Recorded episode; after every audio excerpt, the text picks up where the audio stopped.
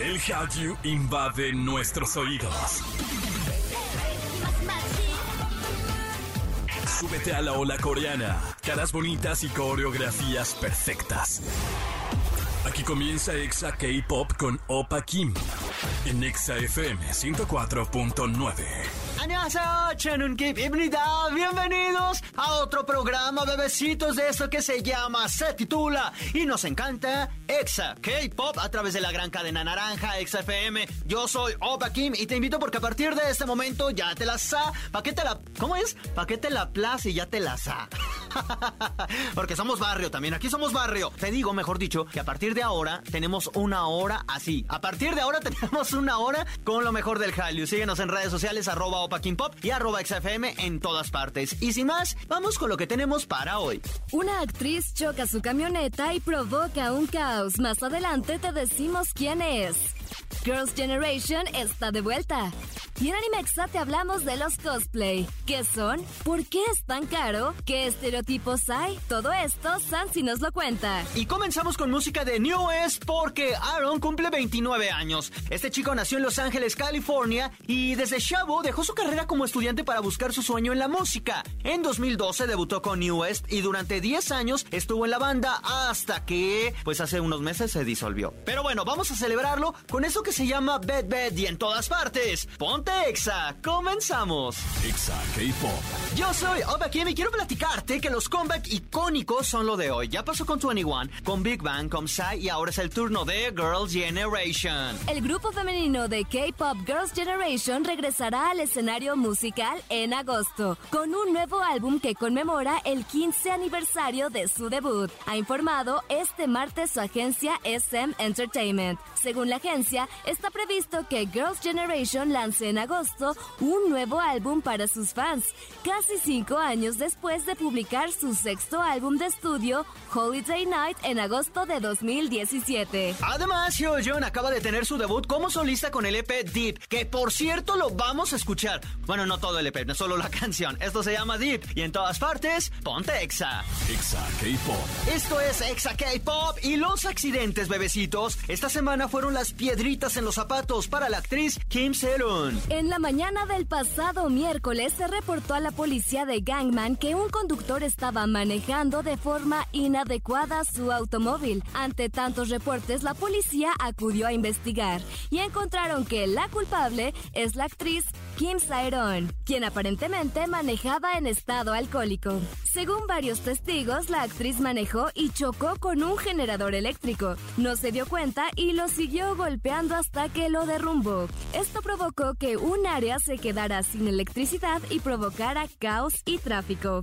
La actriz se negó a hacer el alcoholímetro, pero accedió a una prueba de sangre. Los resultados de esta prueba de sangre estarán listos hasta dentro de dos semanas. Yo me pregunto, ¿por qué tanto? Son exámenes de sangre para ver si tenía alcohol, pero se me hace que dos semanas es demasiado. ¿No será que nos quieran, nos, que nos van a distraer y se nos va a olvidar esta nota? Pues bueno, si es así, qué lástima. Porque, bueno, según la agencia, ella va a participar con la policía, los va a ayudar para aclarar toda esta situación. Hasta la fecha, sinceramente, no hay una postura oficial de la cantante y el, el recordatorio y la moraleja de todo esto es única. Si toman, no manejen. No hay de otra. Así de sencillo. Si toman, no manejen. Por ahora, vámonos con esta canción que se llama Drunk Days. es de los chicos en Hyphen y en todas partes. Ponte Exa. Exa K-Pop. ¿Sabías que Corea del Sur podría sufrir un desabasto de aceite para cocina? Bueno, de acuerdo con el Ministerio de Agricultura de Corea, debido a la crisis de Ucrania con Rusia, la importación de insumos para el aceite de la cocina están escasos. Ante esto, se vigilará sobre el posible acaparamiento. Pese a que el gobierno dice, dice que tienen abasto para cuatro meses, pues bueno, ya hay tienda en Corea del Sur que no tienen y no van a vender aceite para cocinar. ¿Qué tal, eh? Pero bueno, vámonos a una pausa comercial y al volver hablamos todo sobre el cosplay con Sansi. Todo esto es después de una pausa. Exa K-Pop. Ya estamos de vuelta a través de XFM. Yo soy Opa Kim. ¿Y qué creen? Sí, ha llegado el momento de invitarlos a que nos sigan en nuestras redes sociales, arroba XFM y arroba Opa Kim Pop. Y ahora sí, familia Otaku, vámonos con esto. Animexa con Sansi Lu. Y me complace darle la bienvenida a mi waifu Sansi. ¿Cómo estás? Oli, muy bien, muchas gracias. Muy feliz. Yo también estoy muy feliz, primero, de que nos acompañes y hablar de este tema que viene pegado con el anime y que la verdad eh, los he visto un montón, pero hay un así también hay muchísimas dudas, que es el cosplay. Waifu, ¿cómo surge? ¿Qué es? Justo como tú lo mencionas, creo que es uno de los pilares más grandes de la comunidad otaku y que es lo que actualmente está poniendo también al anime en un spotlight muy grande. ¿Por qué? Porque cualquiera puede hacerlo.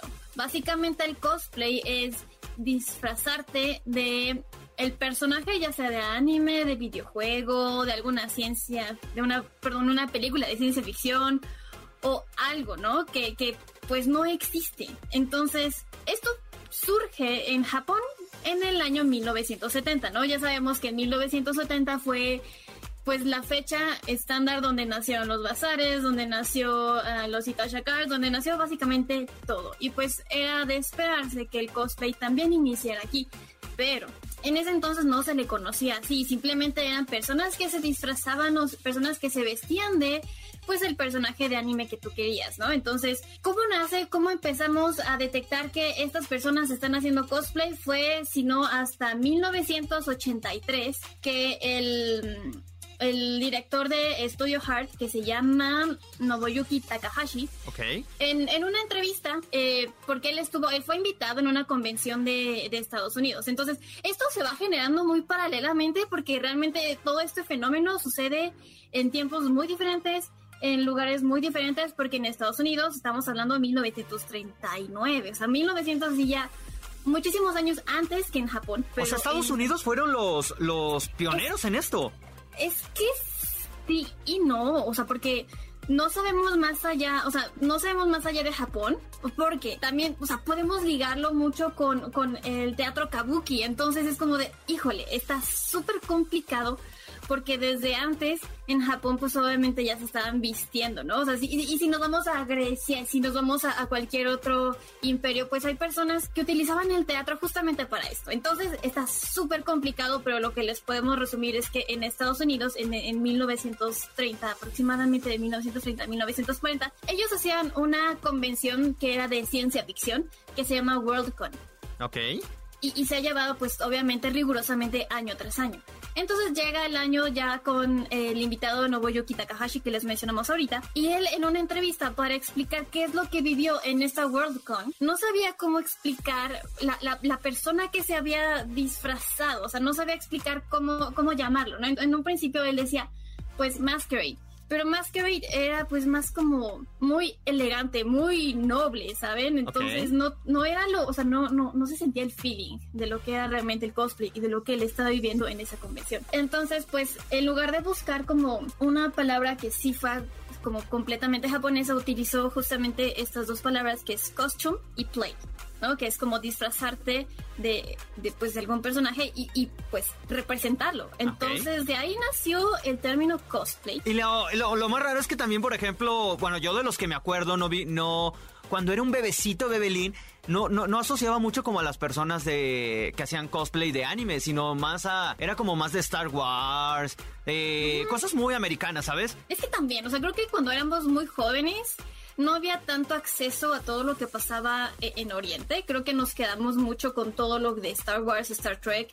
Eh, y entonces, pues, nosotros crecimos con esto justamente de estos disfraces, ¿no? Así les llamamos, disfraces. Sí, de Spider-Man, Batman, eh, los Power Rangers. Yo, yo me vestí, waifu, de Power Ranger. ¿Y sabes qué? O sea, ¿sabes qué? Puedo pensar que cuando tú te disfrazas también de el ratón vaquero en los festivales, también es cosplay. Estás cosplay. O sea, porque al final, y, y creo que algo muy importante de este término y de esta representación no es solo ponerte el traje, sino que actuar o tener como esta personalidad del personaje. Oye, waifu, ¿y hay diferencia entre un cosplay y una botarga? Ay, es, es difícil, ¿no? Es ah, difícil. Es Hasta ahorita me... porque, porque hay tipos de cosplay. Hay tipos de cosplay, porque hasta en eso tenemos que decir el de Mega, que es el de Doll. Entonces, el de Doll podría ser como botargas.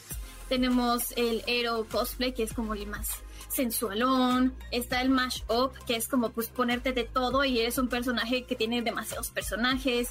Entonces creo ¿Y el que low? el, low cost. El low cost cosplay. Amamos. es que, ¿sabes qué? Creo que justamente el cosplay es eso. Es una actividad que es para todos.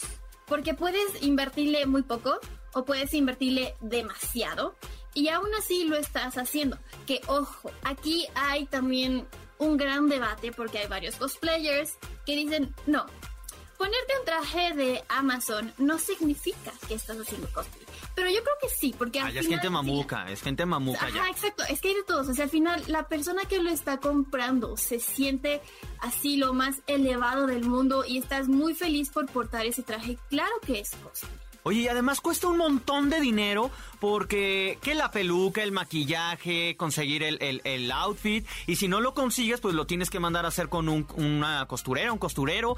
Y hay una página en internet, bueno, un seguidor, un, un, ¿cómo se llama? Una cuenta, perdón, que es Low Cosplay, que me encanta porque hace este tipo de trabajos, pero con materiales súper, súper cotidianos y lo hace de maravilla. O sea, hay de todo aquí también mientras tú seas creativo, mientras tú tengas cualquier tipo de, de materiales para hacer tu traje, cuenta como cosplay. O sea, no tienes que tener la millonada en un traje. Que claro, si tú lo quieres invertir muy bien, adelante. Yo no soy quien para decirte que no. Pero también puedes buscar, lo, que les digo, puedes buscar en Amazon algún traje o ir, no sé, alguna paca y encontrar como que ropita que se parezca y a lo mejor tú mismo modificarla claro que es muy viable porque así empezó, o sea, así fue como empezó. Eh, la, imagen que, que, tengo en mente es justamente de 1939. Esto nace porque una editora simplemente agarró la ropa de una película de ciencia ficción y ella le llamó Futuristic Costume, ¿no? Entonces, viene de ahí, o sea, viene de tú hacerlo con tus propias manos. Claro que tú puedes confiar en alguien más, en un cosmaker o un prop maker para que todo lo hagan más padre, porque justo ese es otro debate. Los cosplayers, hay algunos dicen, es que tú no eres cosplay si no haces el traje. Sí, entonces, entonces esto es como muy, muy, no sé, es un poquito tóxico porque al final si, a mí no se me da, o sea, si yo no soy muy buena con las manualidades, pero aún así quiero como que cumplir este sueño, no tiene nada de malo que yo no lo haga. Al final estamos aprovechando herramientas que tenemos justamente pues para hacer nuestro sueño realidad, ¿no? Claro que siempre es bueno darle el reconocimiento a la persona que te ayudó a hacer el cosplay. Hay una cosa que me encanta del, cosplay que voy a confesar, antes cuando los veía era como, ay, qué raro, ¿por qué lo haces? Y después, ya cuando uno, uno se vuelve como pues más rutinario, lo ve de, otra, de otra perspectiva. Me encanta. ¿Por qué? Porque al final te conviertes en otra persona y normalmente todos nos, ¿sabes? Te, resulta hacer otro tipo de cosas que, con tu persona no lo harías. Y ya disfrazado, te atreves a hacerlo. Y hay gente normalmente que son, que es cosplayer y que es muy introvertida, pero una vez que se hace el cosplay, ¡pum! saca otra persona y a mí eso me parece fenomenal. Eh, creo que son de las cosas que, rescato del, cosplay. Justamente es eso, o sea, y, también me leíste la mente porque iba a mencionar, o sea, hay personas introvertidas, yo soy muy introvertida, pero a mí me gusta ponerme algún traje y creérmela, porque eso me ayuda, porque al final agarro como estas, pues, puntos fuertes de los personajes que quiero representar y me convierto en ellos y no es solo es eso, sino que muchas veces cuando necesitas ir a convenciones o haces tus sesiones de fotos o a lo mejor tienes algún alguna página donde vendas tus sets, pues eso te hace como que más sociable sí o sí, ¿no? Porque al final hay personas que te piden fotos, hay personas que te dicen, ay, bueno, sí, pero por favor es, haz esta pose o dime esto, o, o sea, como que tienes que entrar sí o sí en el personaje. ¿Y de quién has hecho cosplay, waifu? De Asuka y de... ¿Cómo se llama la chica? Esta... Ay, bueno, me agarraste en curva, pero creo que el que más disfruto hacer es el de Rey y el de Asuka. Porque pues obviamente es Evangelion. Y, y, yo he hecho el de Shinji, que es el más fácil, el más básico. Sí, pero porque, todo, porque todos los días lloras, pero bueno. golpe bajo, golpe bajo. No, pero he hecho el de Shinji, ya ves el, clásico de camisa blanca y el pantalón negro. Y también el cuando está así acostadito, que, que, es el que tengo, así acostadito, escuchando música, también. Amo. Es lo único que he hecho de cosplay. ¿Por qué? Porque la verdad es que es caro. Y es muy complicado también que nos comenten qué cosplay quieren que hagamos. De furros, hay que hacer, ahorita que están de moda los lobos en, en, las redes, hay que hacer de furros. No, no, no, yo soy Team Vampiros. I'm sorry. de estas cosas que se ponen en, en el trasero, waifu, que no sé qué son la colita.